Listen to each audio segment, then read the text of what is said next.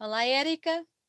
Olá. Em primeiro lugar, quero agradecer o facto de estares aqui connosco hoje, teres aceito o nosso desafio para vir participar numa das nossas conversas, através Uhum. das quais temos mantido a ligação entre amigos, temos feito novos amigos e tem sido muito bom, por isso, olha, é muito bom poder contar com a tua participação.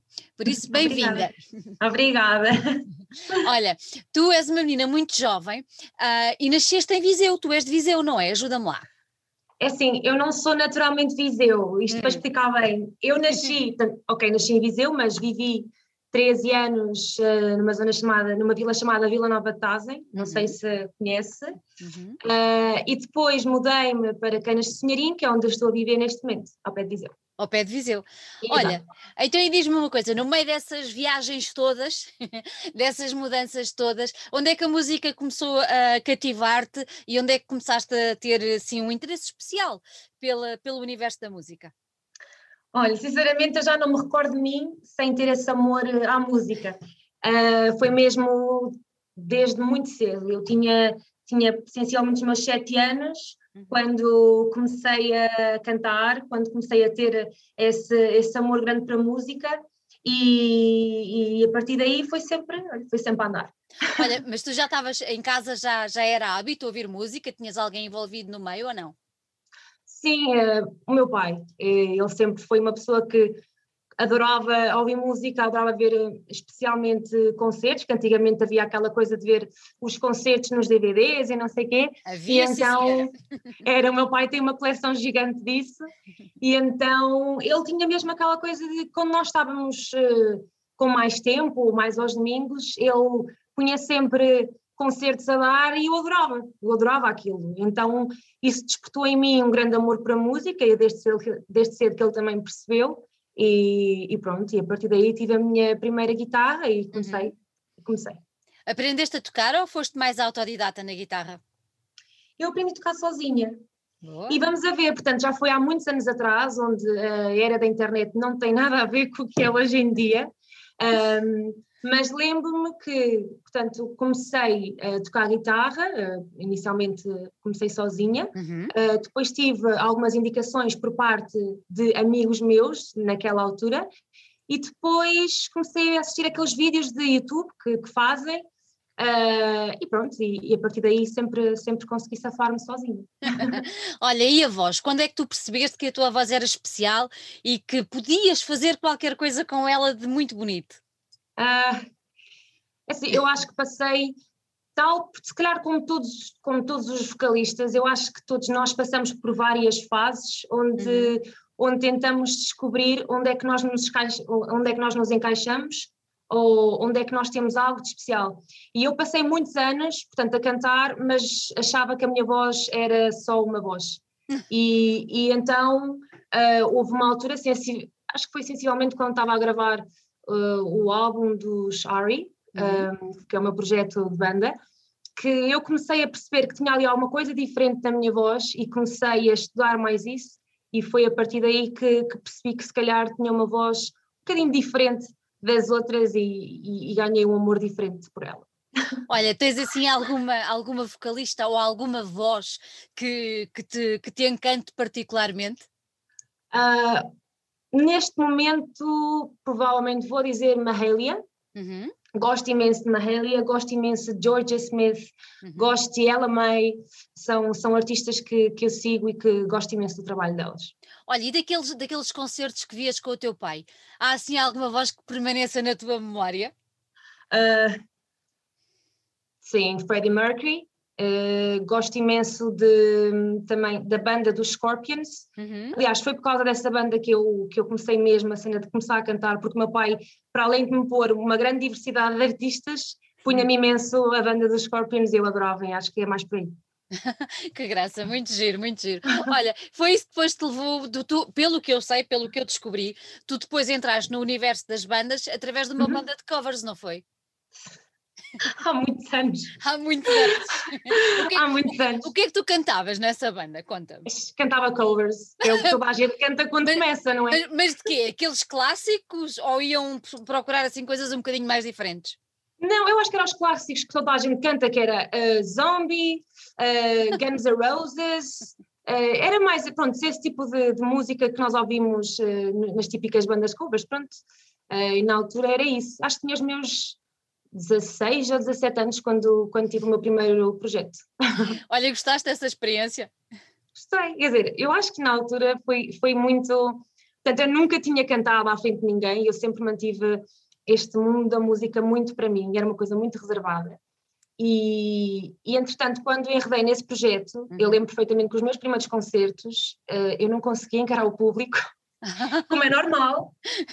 Um, e, mas obviamente todos nós temos que começar por algum lado, não é? Portanto, foi, foi uma fase de transição e depois a partir daí a coisa começou a correr melhor. Olha, mas já reparaste que se calhar essa fase de transição acabou por ser uma grande escola para tu te sentires mais à vontade, para estares mais segura, não é? Sim, sim. Aliás, eu acho que demora um bocadinho até nós sentirmos aquela segurança e mesmo ainda hoje em dia é normal que haja sempre um bichinho antes de nós entrarmos em palco, não é?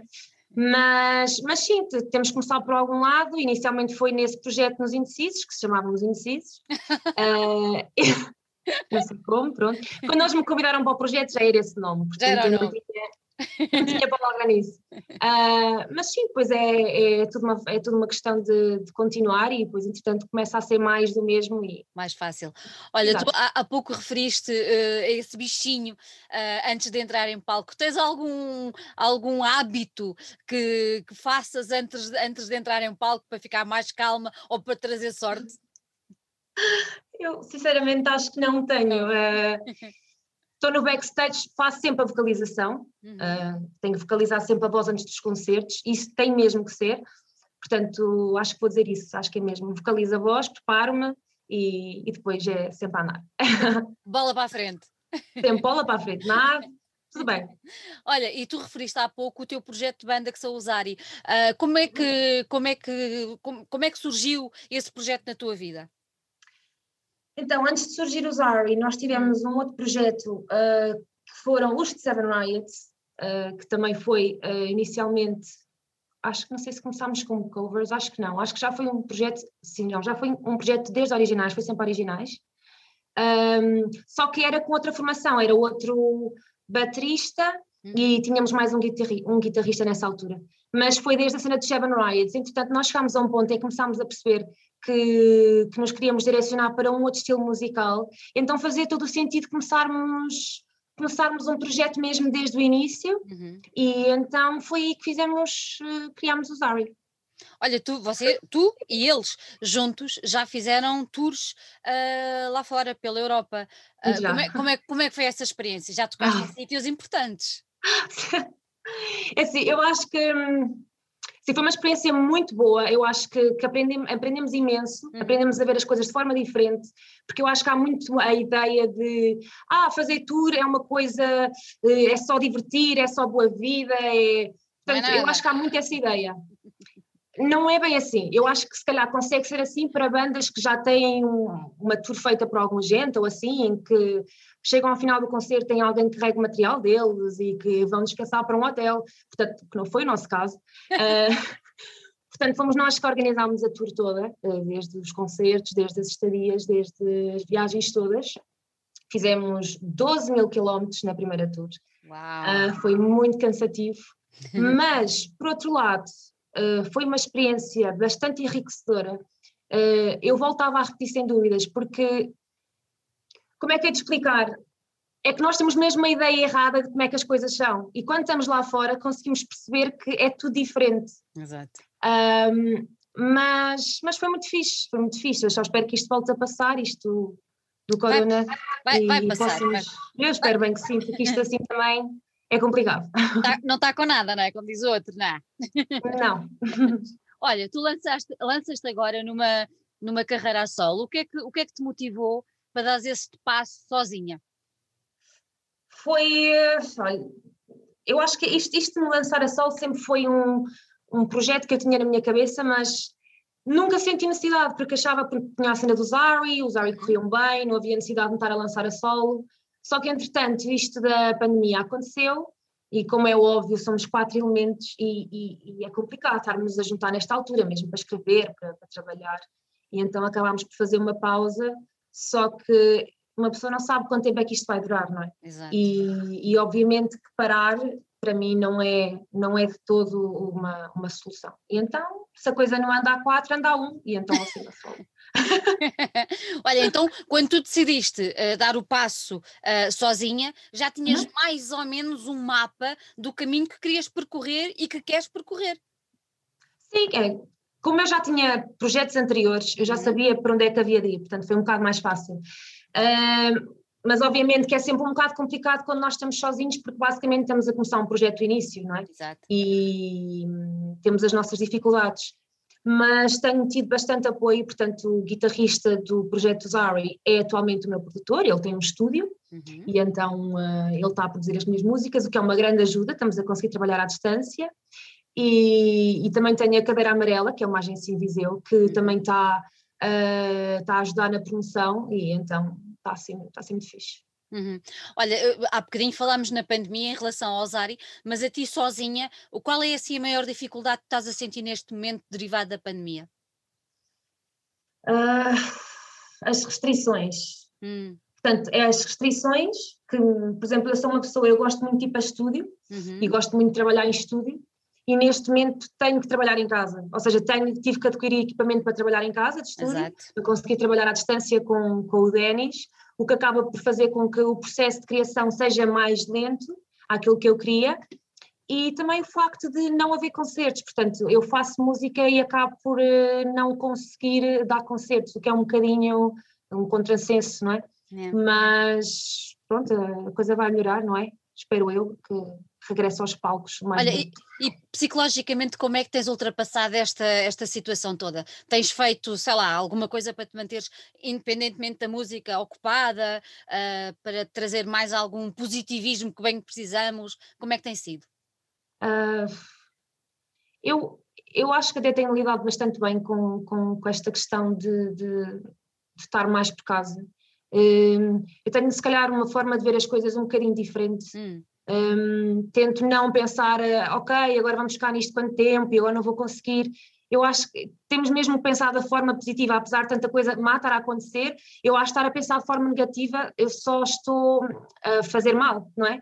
E então acabo por, eh, pá, isto vai passar, eh, neste momento estou a começar um projeto novo, vou focar-me em lançar mais músicas, em conquistar um público e, e depois, depois bola para a frente, quando isto ficar bom, é como tenho pensado. É para a estrada, não é? Quando é para a estrada, bom, é para a estrada.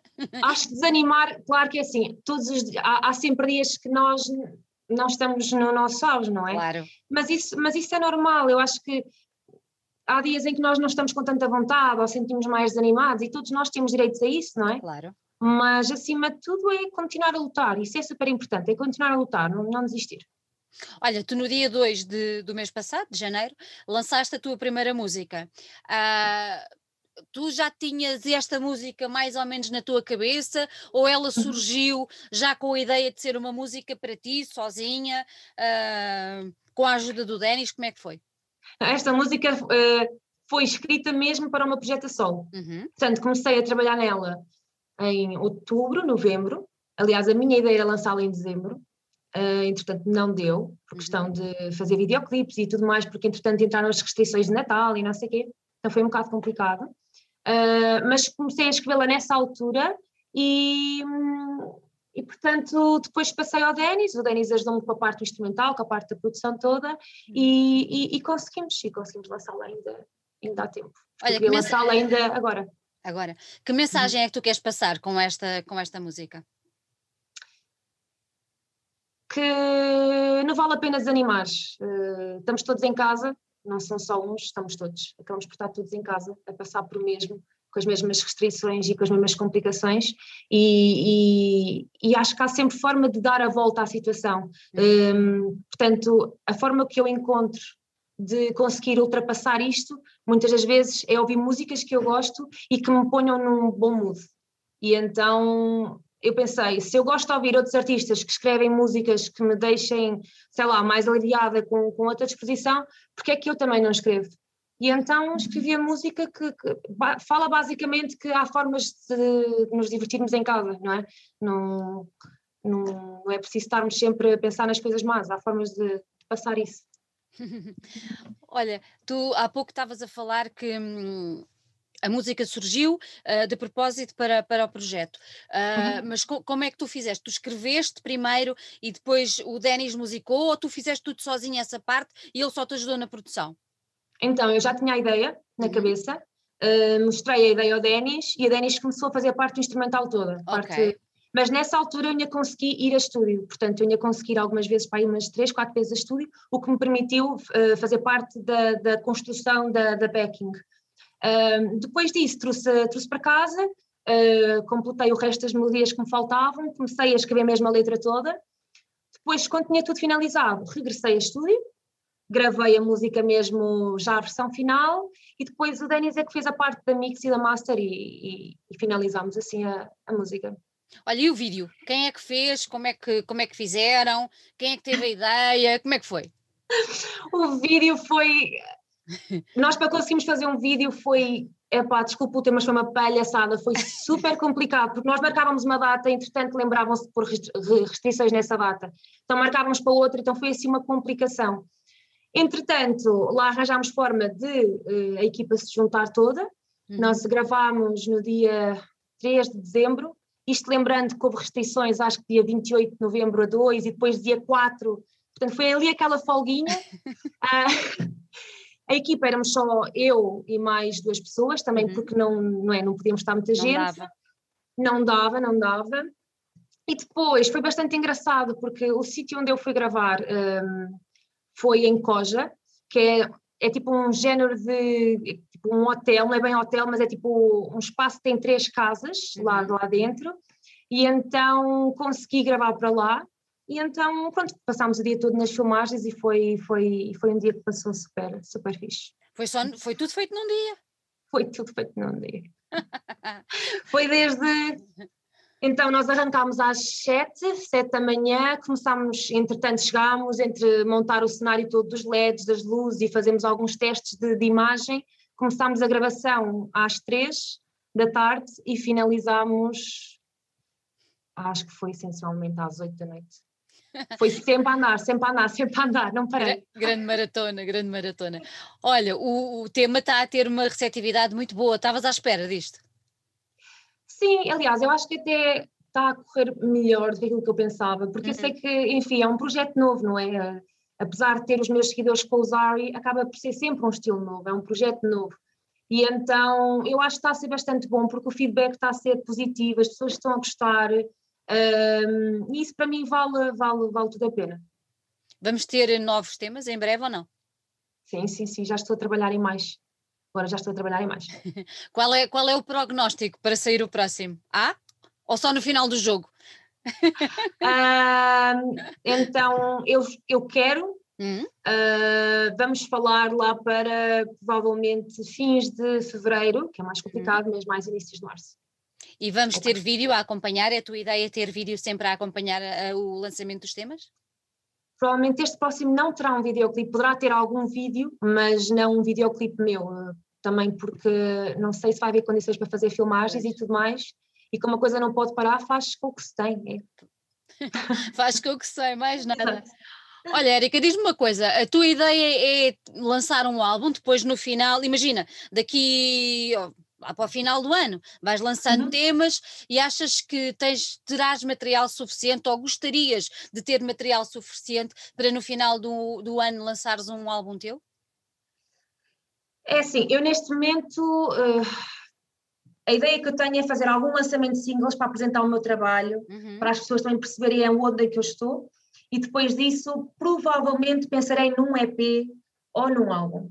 Uh, mas já, já, já ainda, ainda não mas vai acontecer. vai acontecer. Olha, tens saudades do palco? Tenho muitas saudades do palco. muitas, muitas. Eu acho que estou mesmo a ressacar disso, mas tal como eu e tal como, enfim, todos os artistas, não é?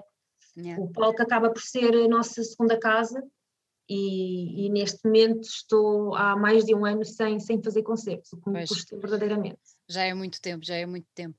Olha, e tendo em vista isto tudo que está a passar da pandemia e tudo mais, uh, como é que tu vais fazer a promoção deste, para já, deste primeiro tema e dos outros que se, que, se, que se vão seguir, mas como é que vais fazer a promoção do teu projeto a solo? Qual é a tua ideia de, de promover? Então, eu acho que as redes sociais hoje em dia são sem dúvida uma forma de promoção uh, a toda a gente, não, não digo só ao meu sector, mas a todos os sectores as redes sociais hoje em dia são basicamente um negócio. Portanto, é para aí que eu penso em rodar, que é, obviamente, lançar os meus temas em todas as plataformas digitais, para toda a gente conseguir uhum. ouvir, e lançar nas redes sociais. Pronto, é, enquanto não haver concertos, concertos tem que ser, tem que ser mesmo por aí. Tem que ser assim. Olha, antes de, irmos, antes de irmos embora, eu queria que partilhasses connosco exatamente essas tuas redes sociais onde as pessoas te podem ir ouvir. Ok, então, Uh, é muito fácil encontrar-me porque enquanto nós nos Ari tínhamos um problema que era Ari é uma marca já registada em, em várias coisas e então as pessoas procuravam por Ari e aparece tudo. Muita coisa.